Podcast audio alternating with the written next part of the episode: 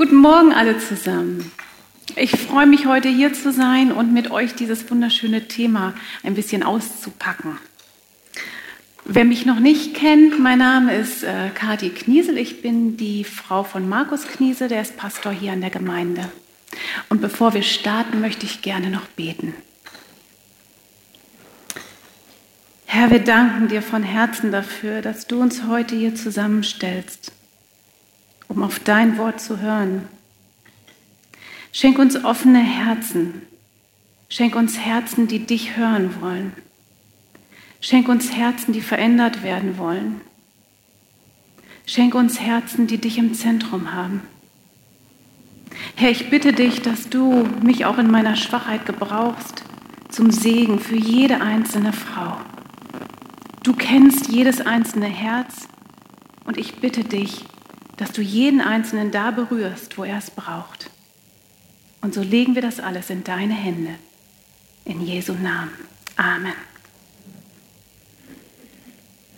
Warum beschäftigen wir uns mit dem Thema Dankbarkeit? Wir beschäftigen uns mit dem Thema, weil Gott uns dazu auffordert, dankbar zu sein. Dankbarkeit ist Gottes Wille an uns. In 1. Thessalonicher 5,18, da lesen wir, seid dankbar in allen Dingen, denn das ist der Wille Gottes in Christus Jesus an euch. In Kolosser 3, 14 bis 17 lesen wir, singt Gott dankbar in eurem Herzen und alles, was ihr tut, mit Worten oder mit Werken, das tut alles im Namen des Herrn Jesus und dankt Gott dem Vater durch ihn. Ich möchte euch einen kurzen Überblick geben über das äh, Thema heute, wie ich das aufgeteilt habe in drei Punkte. Einmal, was ist überhaupt Dankbarkeit? Was ist denn das Kernproblem der Dankbarkeit oder eher gesagt des Undanks? Warum sind wir häufig undankbar? Und das Dritte auch, wie können wir ein dankbares Herz entwickeln? Ganz praktisch. Was ist Dankbarkeit? Dankbarkeit wird allgemein anerkannt als Gefühl oder als Haltung beschrieben. Dankbarkeit ist eine Reaktion auf etwas, das man bekommen oder erfahren hat. Wenn man zum Beispiel ein Geschenk bekommt, sagt man meistens Danke. Wenn es einem nicht gefällt, vielleicht nicht, aber normalerweise sagt man Danke. Und ebenso kann man auch für Gesundheit oder für eine Fähigkeit oder für Beziehung oder eine Arbeitsstelle dankbar sein. Und es gibt noch vieles mehr. Wenn Gott uns aber in seinem Wort aufruft, dankbar zu sein, dann unterscheidet sich das von dieser allgemeinen Dankbarkeit. Und es ist die Frage, wem oder was bin ich dankbar und warum? Wir alle kennen es, dankbar zu sein für Menschen und Umstände und Dinge, die uns fröhlich machen. Der Unterschied bei Christen ist, dass sie einen Gott haben, dem sie dankbar sind. Sie leben in dem Bewusstsein, dass alles von Gott und durch ihn und zu ihm geschaffen ist. Also Dietrich Bonhoeffer, der hat gesagt, Dankbarkeit sucht über der Gabe den Geber. Und wir Christen, wir wissen, wer der Geber ist. In Jakobus 1,17a lesen wir, jede gute Gabe und jedes vollkommene Geschenk kommt von oben herab, von dem Vater der Lichter. In Kolosser 1,16 heißt es, denn in ihm ist alles erschaffen worden, was im Himmel und auf Erden ist, das Sichtbare und das Unsichtbare, seines Throne oder Herrschaften oder Fürstentümer oder Gewalten. Alles ist durch ihn und für ihn geschaffen. Ungläubige Menschen, die haben keinen Schöpfergott als Geber im Sinn. Vielmehr danken sie der Schöpfung, das heißt, sie danken den Umständen oder den Menschen oder gar sich selbst für gute, aber vielleicht auch für vermeintlich gute Dinge. Und diese Dankbarkeit hört dann spätestens bei Krankheit und Tod auf. Christen erfüllt darüber hinaus eine noch viel tiefer liegende Dankbarkeit, die Ungläubige nicht haben. Denn Christen danken ihrem Gott, dass er sie erschaffen hat. Und sie danken ihm für seine Rettung und für die Zukunft, die sie haben. Und sie sind dankbar auch für seine Gegenwart, dass sie wissen, er ist immer da. Für sein Wort, sein Wirken und seine Verheißungen. Und anschaulich wird das, wenn wir uns vorstellen, Le unser Leben wäre eine Reise im Zug. Ein Ungläubiger, der weiß nicht, woher er kommt. Der weiß auch nicht, wohin er fährt. Und er weiß auch nicht, warum er im Zug sitzt. So viele Menschen fragen sich nach dem Sinn des Lebens. Ein Gläubiger dagegen weiß, woher er kommt. Er weiß, wohin er gehen wird. Und er weiß auch, warum er in dem Zug sitzt. Wir sind geschaffen von Gott, werden in der Ewigkeit mit ihm zusammen sein und wir leben, um ihn zu verherrlichen und uns an ihm zu erfreuen. Und dies wird noch klarer, wenn wir uns die Herleitung des Wortes Dankbarkeit anschauen.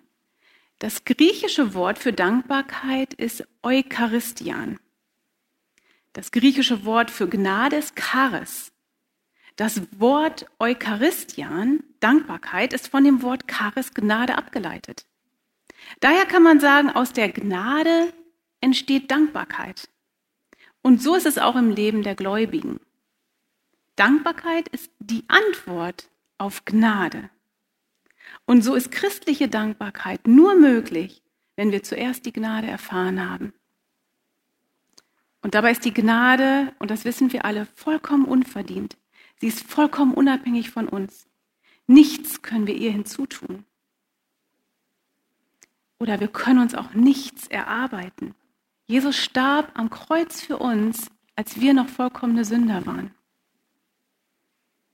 Und völlig unverdient ist die Erlösung in Christus auch ein Gnadengeschenk. Lesen kann man das in Römer 5.8 und Epheser 2.8. Und was sagt man, wenn man ein Geschenk bekommt, vor allem so ein Geschenk bekommt? Danke. Und so ist Dankbarkeit eine Antwort, eine Reaktion auf Gnade, wie Liebe und Anbetung es auch sind. Und sie ist auch unsere Verantwortung. Denn während Jesu Tod am Kreuz und die damit verbundene Vergebung der Sünden und Errettung ein Akt ist, der außerhalb von uns liegt, was Christus für uns getan hat, haben wir auch eine Verantwortung in uns, nämlich mit Dankbarkeit in unserem Herzen zu antworten. Nach Jonathan Edwards gehören Liebe und Dankbarkeit gegenüber Gott zu den Anzeichen wahrer Religiosität. Ein dankbares Herz ist ein beschenktes Herz. Es reflektiert Gottes Erlösungswerk und gibt auch ihm allein die Ehre. Wir hatten vorhin schon den Vers 1. Thessalonicher 5,18. Seid dankbar in allen Dingen, denn das ist der Wille Gottes in Christus Jesus an euch. Und wenn Gott uns zu etwas auffordert und zu etwas aufruft, dann geht dem immer was voraus, was er getan hat. Erst hat Gott sein Volk aus Ägypten befreit und später gab er ihnen die zehn Gebote. Die sollten ihnen Schutz und eine Anleitung für ihr Leben sein.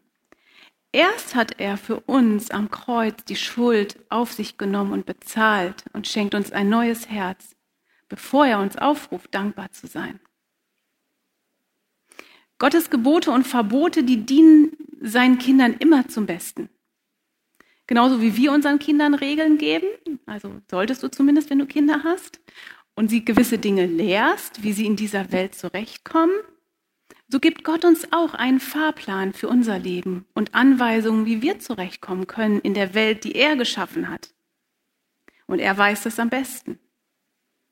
Er gibt uns Regeln, die uns zum Besten dienen. Kein Gebot oder Verbot Gottes würde dir schaden, wenn du es beachtest. Kein Gebot und kein Verbot, was Gott dir gibt, würde dir schaden, wenn du es beachtest. Alles ist in seiner herrlichen Weisheit uns zum Wohl und Segen gegeben. Und so ist es auch mit dem Gebot der Dankbarkeit. Ein dankbares Herz bringt Segen. Es erzeugt Zufriedenheit, Freude und Frieden. In Philippa 4, 6 bis 7 lesen wir, sorgt euch um nichts, sondern in allen Dingen lasst eure Bitten in Gebet mit Danksagung vor Gott kund werden. Und der Friede Gottes, der höher ist als alle Vernunft, bewahre eure Herzen und Sinne in Christus Jesus. Sogar Wissenschaftler haben festgestellt, dass Dankbarkeit und Freude ganz eng zusammenhängen. Dankbarkeit hat offenbar eine der stärksten Beziehungen zur psychischen Gesundheit von allen Charakterzügen. Zahlreiche Studien legen nahe, dass dankbare Menschen meist viel glücklicher sind, weniger gestresst und weniger deprimiert. Und schon seit vielen Jahren wird es auch unter dem Namen positives Denken gelebt. Das Glas ist halb voll statt halb leer. Und das machen sich auch Psychologen heute in der Therapie und Lebensberatung zunutze. Bücher wie der Glücksfaktor Dankbarkeit, wie Menschen aufblühen, wenn sie dankbar sind, positive Psychologie, Anleitung zum besseren Leben durch Dankbarkeit, gibt es mittlerweile ganz viele zu kaufen. Die Zeitung Die Welt sagt, Dankbarkeit ist die beste Glücksstrategie. Und es stimmt.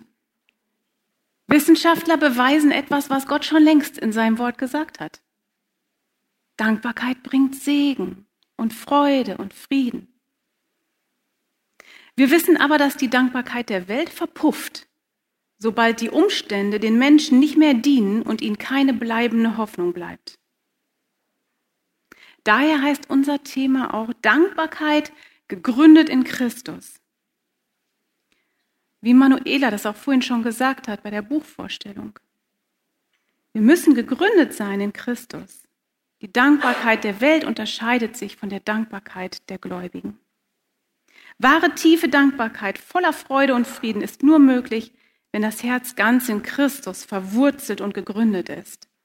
Wenn wir in Jesus ruhen, in dem, wer er ist, was er getan hat und was er uns verheißen hat, dann können wir die Umstände unseres Lebens und alles, was geschieht, auch durch sein Wort sehen und beurteilen. Dann loben wir ihn für seine Gnade und Liebe und preisen ihn aus dankbaren Herzen. Und dann finden wir auch Ruhe in seiner Souveränität und seiner Barmherzigkeit. Was ist nun das Kernproblem der Dankbarkeit oder der Undankbarkeit? Dankbarkeit ist also, wie schon erwähnt, unsere Antwort auf Gottes Gnade und ist auch unsere Verantwortung. Aber was ist nun das Problem? Warum sind wir häufig so undankbar? Warum sind wir häufig eben nicht gefüllt von dieser Dankbarkeit? Erst einmal sollte uns klar sein, dass Gott uns immer die Kraft gibt, auch die Dinge zu tun, zu denen er uns aufruft. Und wir haben die Möglichkeit, uns zu entscheiden, dankbar zu sein. Dankbarkeit ist auch eine Entscheidung. Jeden Tag, jede Stunde, jede Minute, jeden Augenblick entscheiden wir uns bewusst oder unbewusst, uns dankbar zu freuen oder zu murren, zu preisen oder zu klagen, zu jubeln oder zu jammern. Das sagen wir mal zu unseren Kindern. Willst du mich zu jubeln oder jammern? Es gibt in jeder Situation Dinge zum Jubeln und zum Jammern. Uns dankbar zu freuen oder zu murren. Wir werden jederzeit für beides Argumente finden. Wenn wir sonntags morgens im Lobpreis sind, da kann ich Gott dankbar anbeten und ihn preisen. Oder ich kann mich übers Wetter aufregen. Oder über irgendetwas anderes. Das Singen meines Nachbarn oder ich will das jetzt nicht runterspielen. Es gibt auch tiefes, echtes Leid. Und mit Sicherheit sind auch Frauen hier, die dieses tiefe Leid gerade durchmachen. Und ich komme da auch gleich noch darauf zu sprechen. Aber mir geht es jetzt darum, dass Dankbarkeit eben auch eine Entscheidung ist und dass wir uns entscheiden, jeden Moment wollen wir jammern oder jubeln. Wenn wir uns dem Klagen, dem Murren und dem Jammern hingeben, dann führt das häufig unser Herz zu Bitterkeit und zu Selbstmitleid. Und ich weiß nicht, ob ihr das kennt, also ich kenne das sehr gut aus meinem Leben und ich habe auch direkt ein ganz frisches Beispiel aus meinem Urlaub. Also wir fahren immer im Sommer auf die Nordseeinsel Jüst und äh, da wir jedes Jahr dorthin fahren, weiß ich immer, was mich da erwartet und ich freue mich da immer sehr sehr drauf, besonders eben, weil wir da in eine Wohnung meiner Eltern fahren können mit einem traumhaften Blick über den Deich auf das Wasser. Und mir ging es nicht so gut vorher und ich wusste, ich brauchte auch gesundheitlich Ruhe und ich habe mich da so drauf gefreut. Ich malte mir da schon aus, wie das sein wird, wenn ich dann da auf dem Balkon sitze und dies genieße, diese schöne Ruhe. Doch dann kam alles anders, denn gerade als ich es mir gemütlich machen wollte, da rollten die LKWs an. Und just ist eine autofreie Insel, muss man sagen. Und äh, es rollten ganz viele LKWs an mit ihren Anhängern und Wohnwagen. Ein riesen Zirkus baute sich auf, direkt vor unserem Balkon. Vielleicht könnt ihr euch vorstellen, dass ich alles andere als begeistert war. Und allein der Aufbau dieses riesen Zirkus, das dauerte zwei Tage. Und unter anderem kamen Tiere wie Kamele und Ziegen und Pferde und Lamas, irgendwelche Ochsenähnliche Vierbeiner, Hunde und Hühner und auch ein Hahn. Und am schlimmsten für mich war der Hahn. Nach dem dritten Morgen, den er mich um vier Uhr morgens geweckt hat in meinem Urlaub, da wuchs mein Wunsch nach Hähnchensuppe ganz stark. Und in meinem Herzen war kein Platz für Dank, kein bisschen. Und ich dachte mir nur, Gott, du weißt doch, dass ich Ruhe brauche. Was soll das also? Du, du weißt das doch und hast alles in der Hand. Ich wurde zornig über die Umstände und verfiel in Selbstmitleid.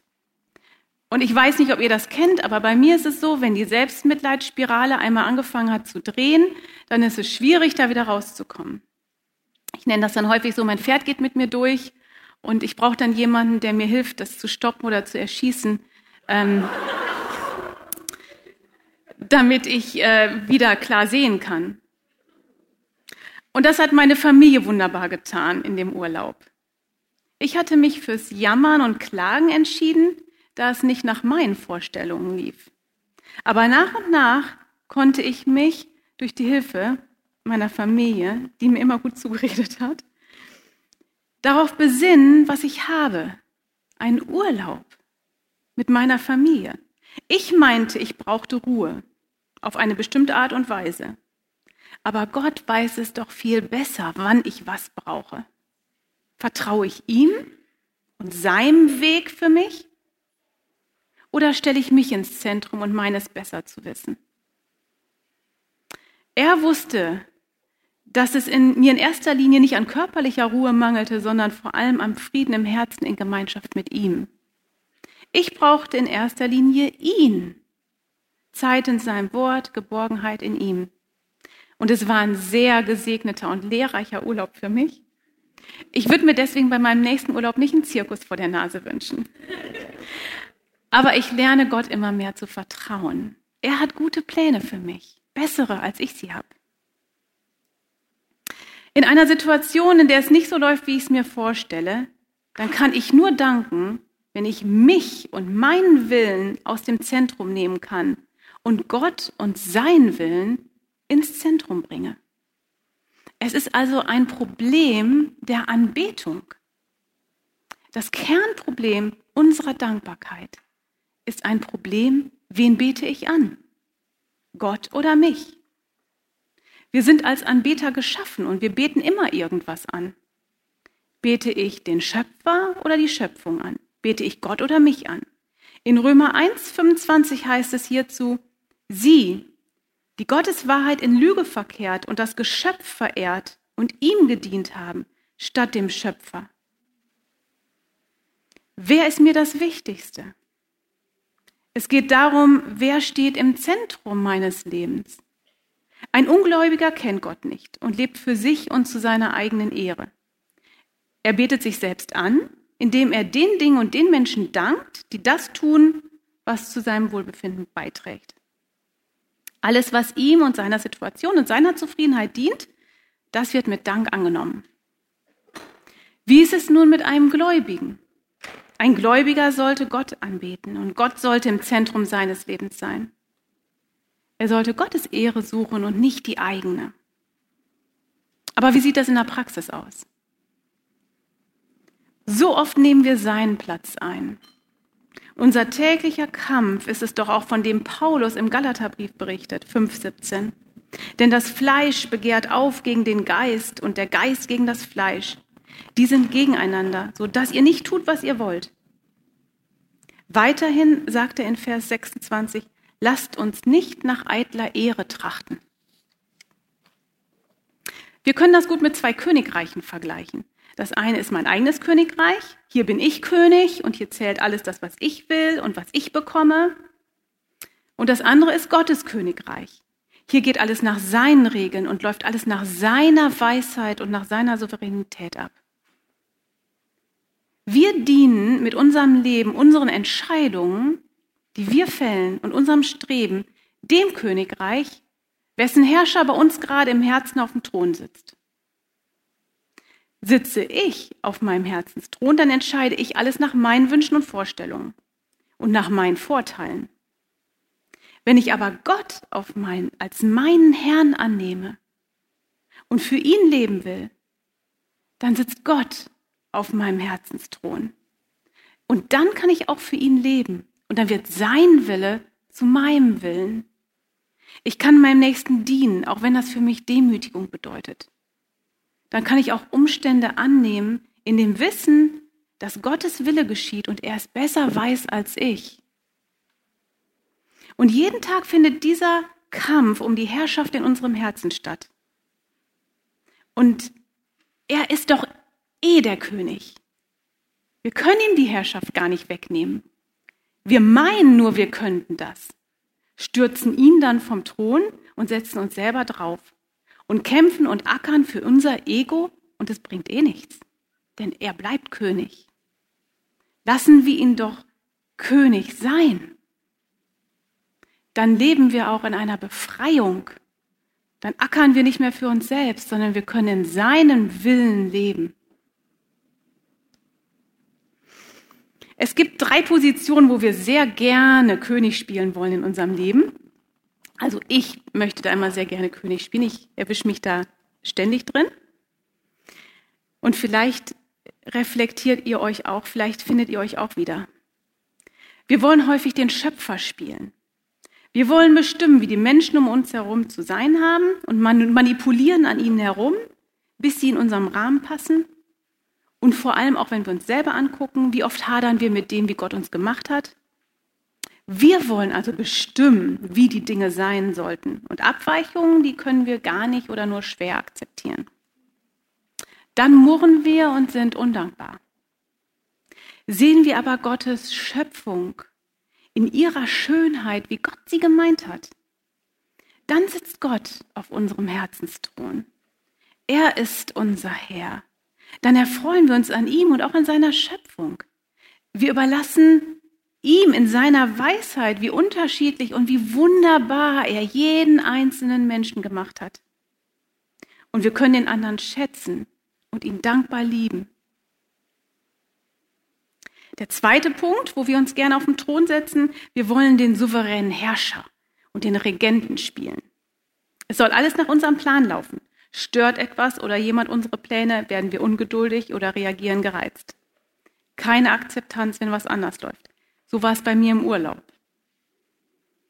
Wenn ich auf dem Thron sitze und es nicht nach meinen Plänen läuft, dann werde ich ungeduldig und dann werde ich zornig und bitter.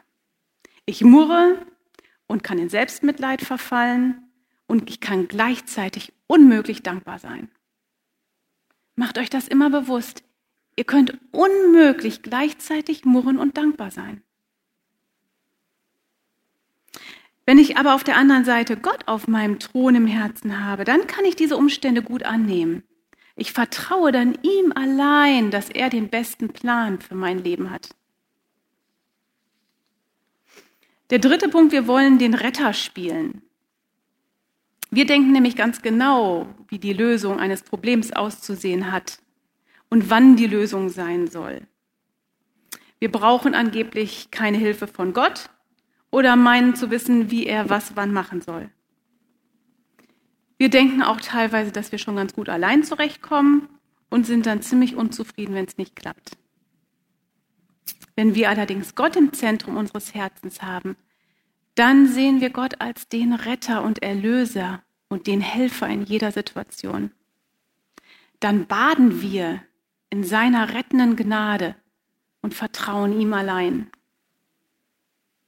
Ein dankbares Herz weiß, dass alle Lösung und Rettung von Gott alleine kommt. Der sagt, ich bin der Weinstock, ihr seid die Reben.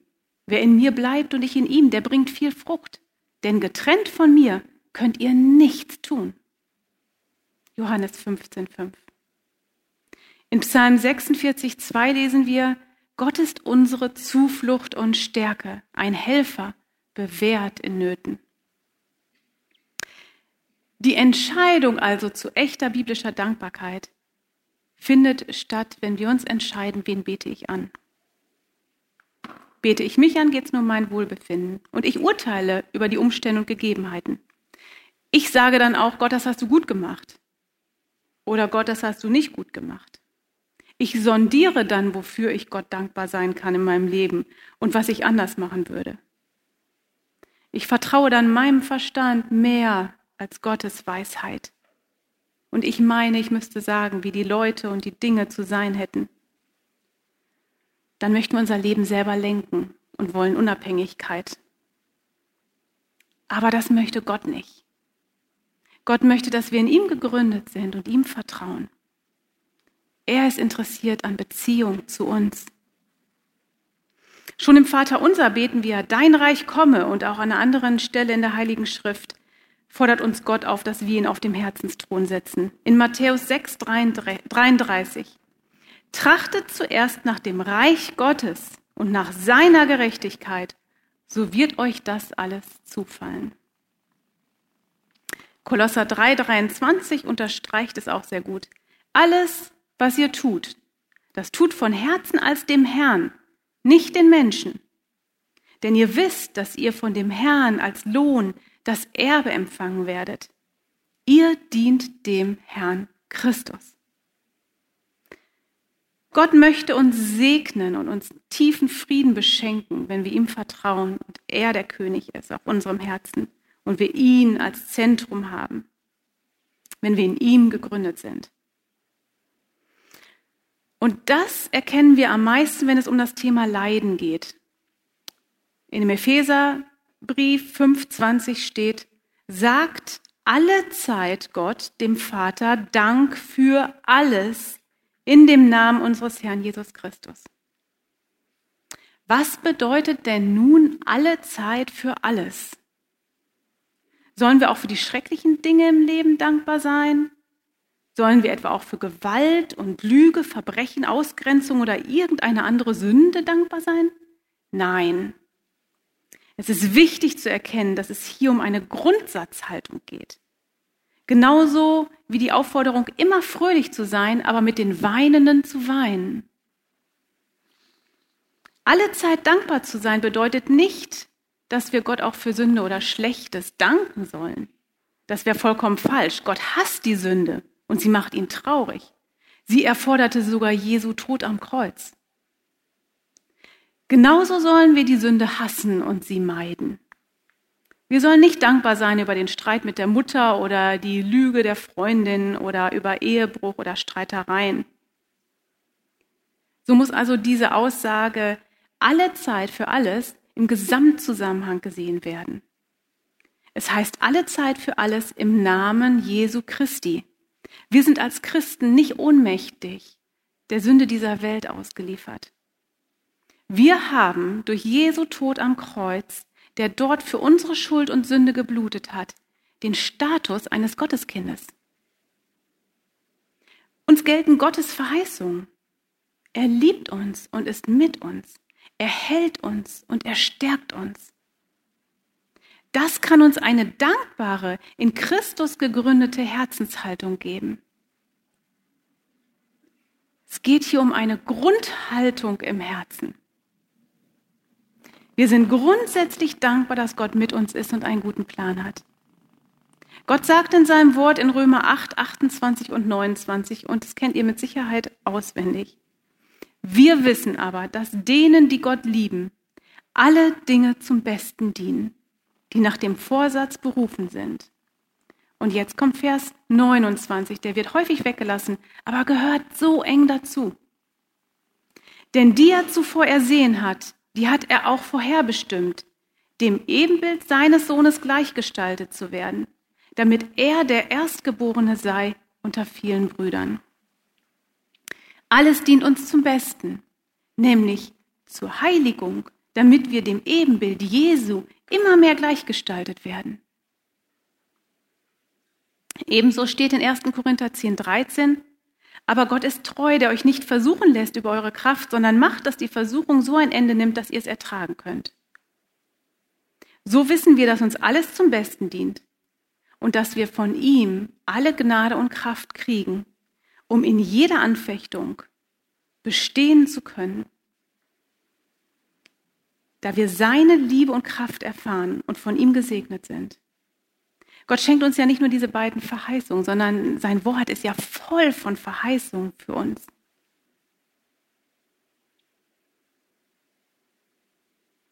Und wenn Gott uns diese Verheißungen in seinem Wort gibt, dann dürfen wir ihm glauben.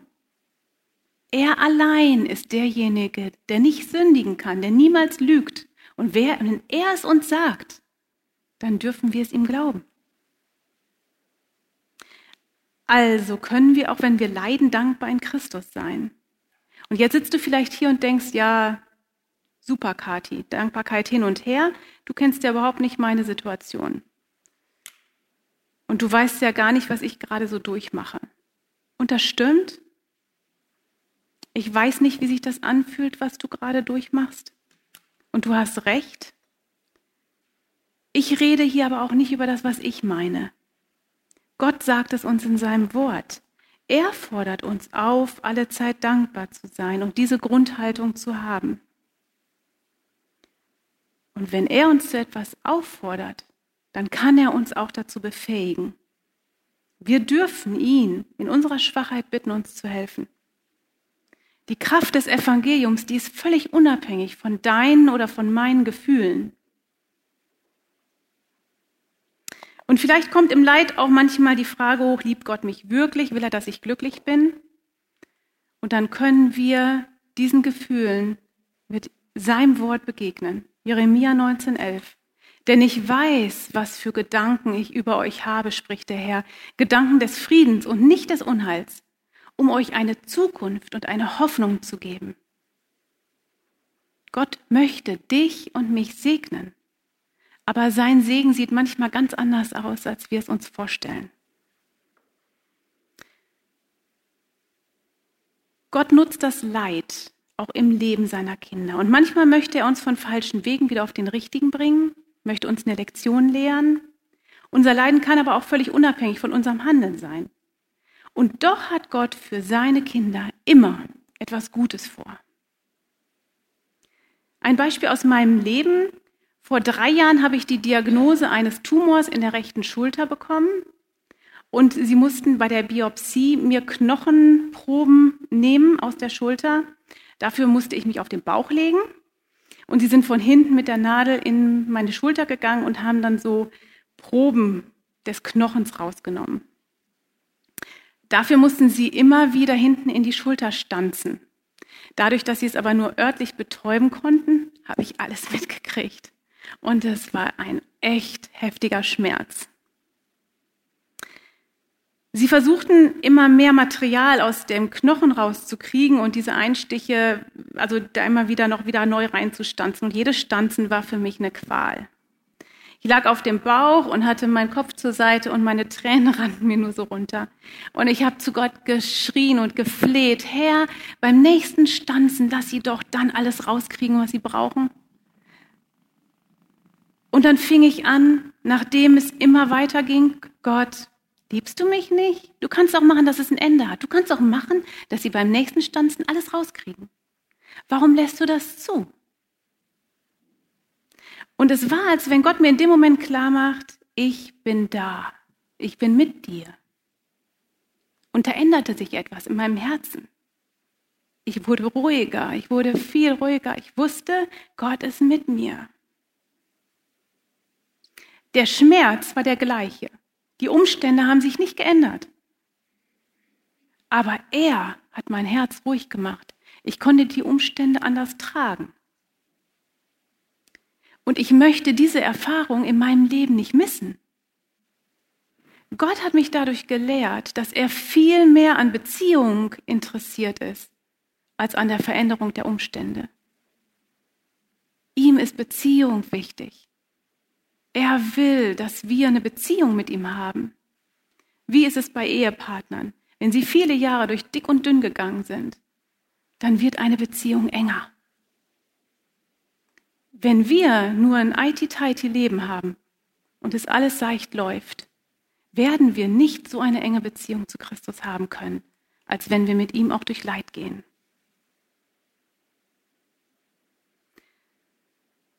Leid treibt uns in die Arme Gottes, in seine Gegenwart. Wir suchen ihn im Gebet und wir haben meistens viel mehr Gemeinschaft mit ihm, wenn wir leiden. Er sagt in Jesaja 41,10, fürchte dich nicht, denn ich bin bei dir. Weiche nicht, denn ich bin dein Gott.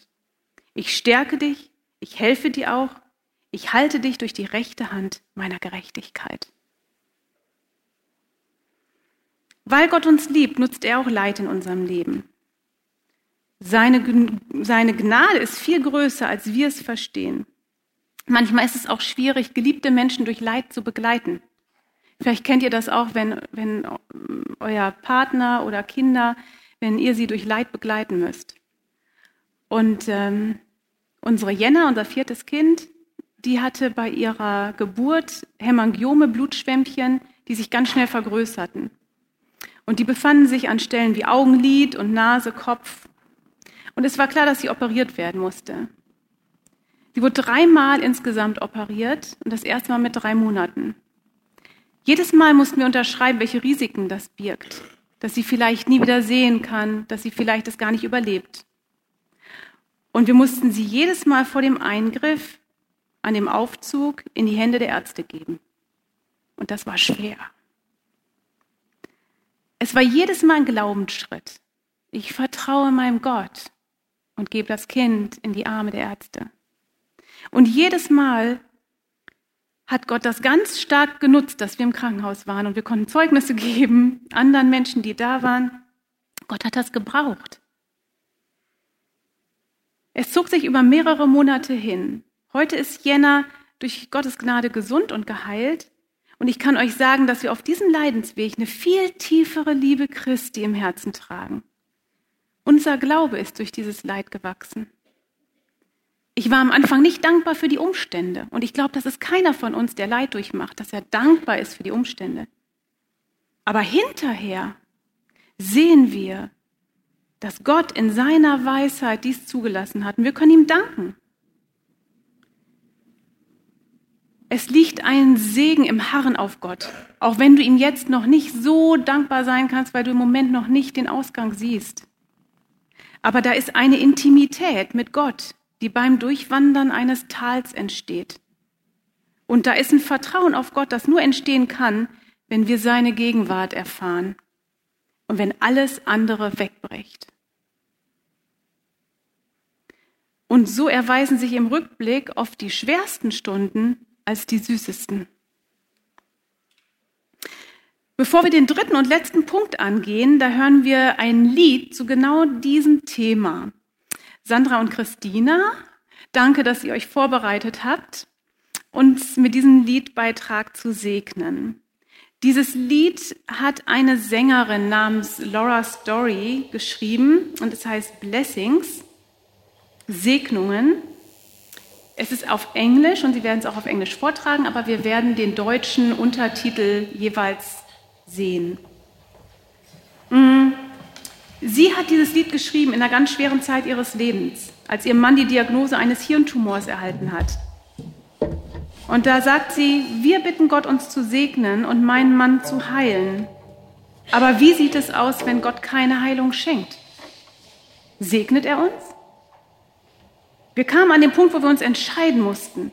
Klagen wir Gott an für schwere Umstände, die wir nicht verstehen? Oder sehen wir uns die Umstände an mit dem Wissen, was wir bei Gott haben? Häufig finden wir den Segen, den wir brauchen, in den Dingen, die wir uns nicht wünschen.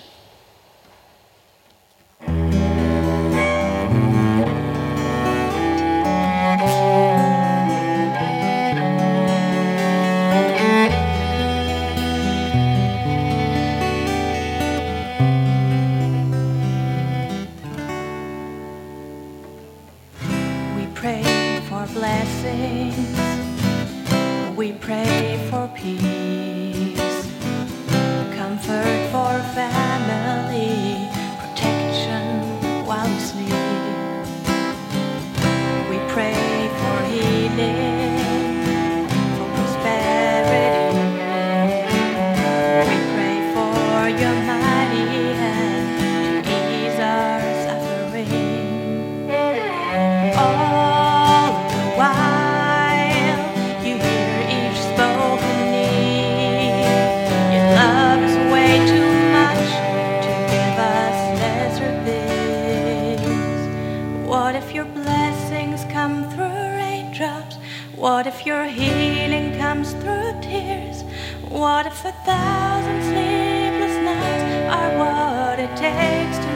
You're near. What if trials of this life are your mercies in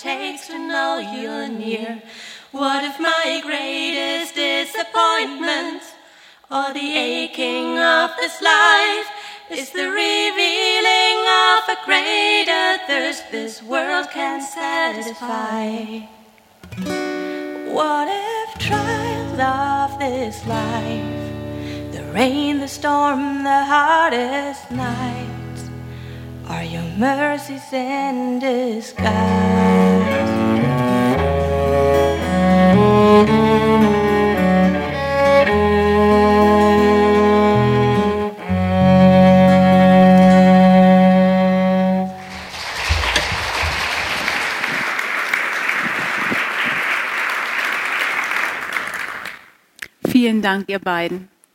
Ich möchte diese Stimmung, in der wir gerade sind, gar nicht ähm, durch einen dritten großen Punkt jetzt so zerstören. Ähm, ich glaube, uns ist klar geworden und wichtig geworden und groß geworden, dass wenn er im Zentrum unseres Lebens steht, wenn wir sein Wort im Herzen tragen und wir auf ihn schauen, dass wir dann im Herzen dankbar sein können, weil wir wissen, wir haben einen großen Gott, der auf dem Thron sitzt, der uns liebt und segnen möchte.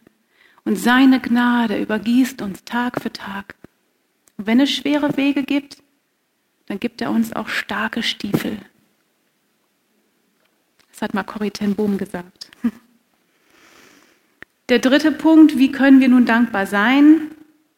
Das will ich nur noch ganz kurz machen, denn ich gucke auf die Uhr und es zeigt mir, dass wir schon wahrscheinlich überschreiten werden. Dankbarkeit bedarf Training und ist Disziplin. Das heißt, eine dankbare Lebenshaltung zu entwickeln, bedeutet auch Arbeit und immer wieder die richtigen Entscheidungen zu wählen. Martin Luther, der nannte Dankbarkeit ist die wesentliche christliche Haltung. Und Paulus sagte, ich habe gelernt, mir an allem genügen zu lassen. Philippa 4.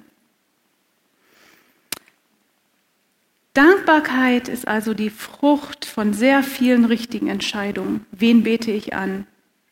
Und es muss uns zum Genuss werden, dass wir nicht mehr auf dem Herzensthron sitzen. Zu einer Befreiung, einer Erlösung. Gott hat uns frei gemacht. Wir sollen uns nicht das Joch der Knechtschaft wieder auferlegen.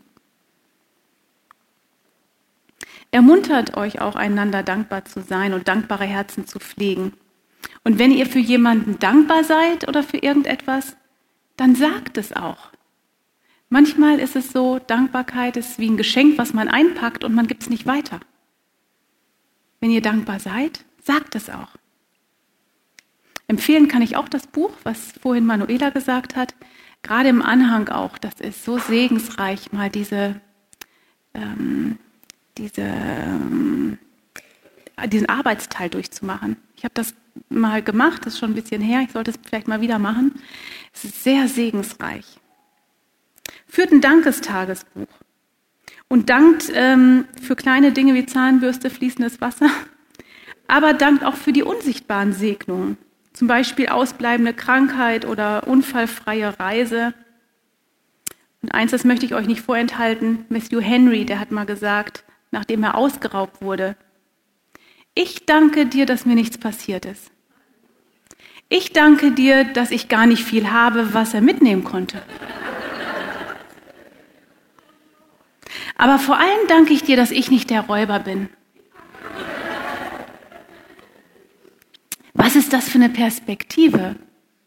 Wo wären wir und wer wären wir ohne Gottes errettende und verändernde Gnade? Wir wüssten gar nicht, vielleicht wären wir gerade so drauf und wären der Räuber. Und wenn wir Jesu Tod für uns am Kreuz vor Augen haben, dann können wir nicht mehr klagen.